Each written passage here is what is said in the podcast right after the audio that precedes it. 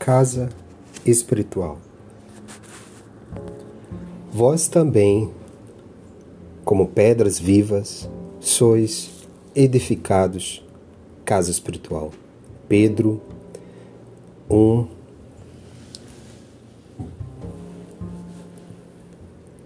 2 5 Cada homem é uma casa espiritual que deve estar por deliberação esforço do morador em contínua modificação para melhor. Valendo-nos do símbolo, recordamos que existem casas ao abandono, caminhando para a ruína, e outras que se revelam sufocadas pela era entrelaçada ou transformadas em redutos de seres traiçoeiros e venenosos da sombra.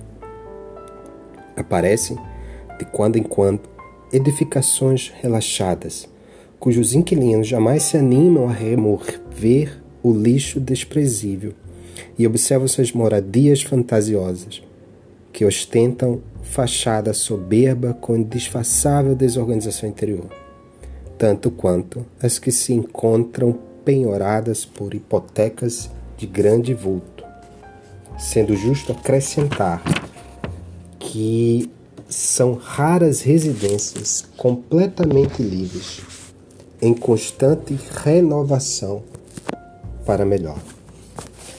O aprendiz do Evangelho precisa, pois, refletir nas palavras de Simão Pedro, porque a lição de Jesus não deve ser tomada apenas como carícia embaladora e, sim, por material de construção e reconstrução da forma da reforma integral da casa íntima.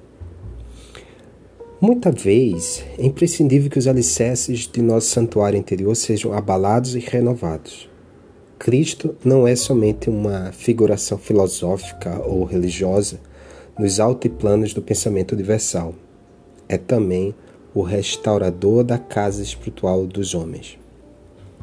O cristão, sem reforma interna, dispõe apenas das plantas do serviço.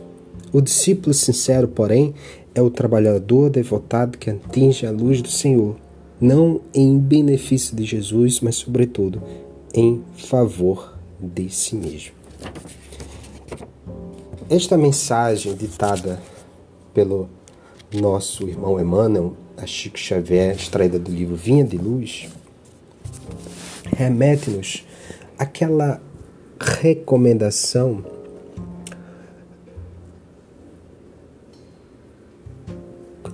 conhecida pela doutrina espírita no sentido da reforma íntima. O Evangelho de Jesus propõe a mudança de estruturas uh, psicológicas profundas, propõe a renovação de aspectos espirituais dentro do nosso ser para que possamos sair de nós mesmos na busca do outro, na preservação de valores da fraternidade universal, do amor ao próximo, da compreensão, da misericórdia, do perdão. Virtudes essas cristãs necessárias para a renovação do que? De nós mesmos, da nossa casa espiritual. Assim como toda casa, é necessário mantê-la organizada, mantê-la limpa, mantê-la agradável. Da mesma forma é a casa espiritual, o nosso íntimo, o nosso eu, os nossos pensamentos.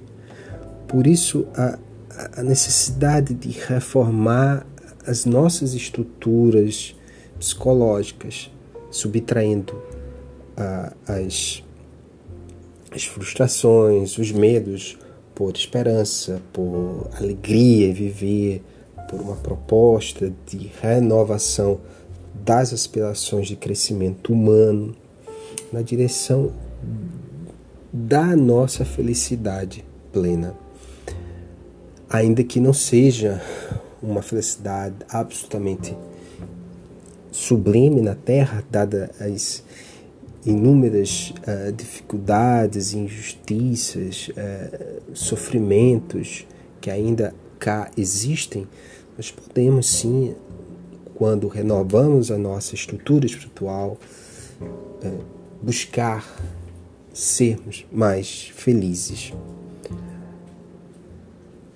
A recomendação de Emmanuel aqui também chama-nos a atenção para que nós não nos preocupemos apenas com a questão externa, com a questão do, do serviço. É preciso que, que a reforma íntima ela alcance o nosso interior, ponto de prescindirmos até dia a, a casas. Né? em busca de, de amparo espiritual quando nós mesmos, através da vontade, através da prece, através da leitura, através de músicas uh, edificadoras, nós podemos uh, reestruturar o nosso pensamento, tornarmos-nos mais leves e alcançarmos a paz que buscamos para seguirmos a nossa jornada aqui na terra. Então, lembrar das palavras de Emmanuel quando afirma que cada homem é uma casa espiritual que deve estar por deliberação e esforço do morador em contínua modificação para melhor. Então, devemos nos preocupar em reformar nossa casa espiritual, organizá-la, por meio de valores, por meio de virtudes, por meio do amor, por meio do serviço ao próximo, por meio do perdão incondicional, de maneira que através do nosso esforço nós possamos, enfim, morar dentro dessa nossa casa espiritual, porque nós somos por excelência o inquilino dela. E certamente se cultivarmos as propostas cristãs, eh, conseguiremos melhorar o ambiente de convivência com o outro e para conosco, para com os nossos pensamentos, para com as nossas aspirações espirituais. Que assim seja.